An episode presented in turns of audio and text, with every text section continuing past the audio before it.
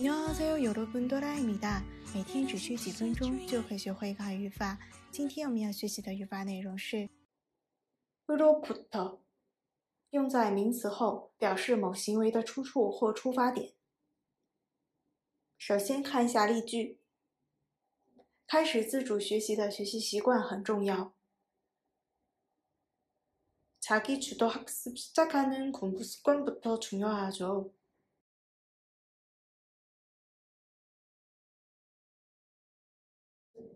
자기주도 학습 시작하는 공부 습관부터 중요하죠.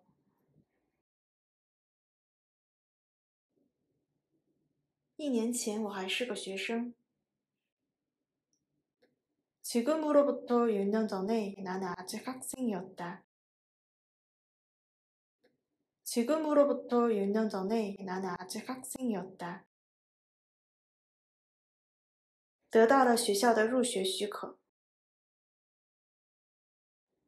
학교로부터 입학 허가를 받습니다.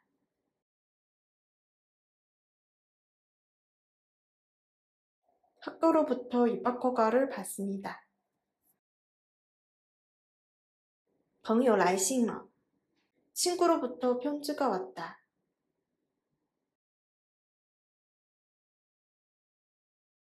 친구로부터 편지가 왔다.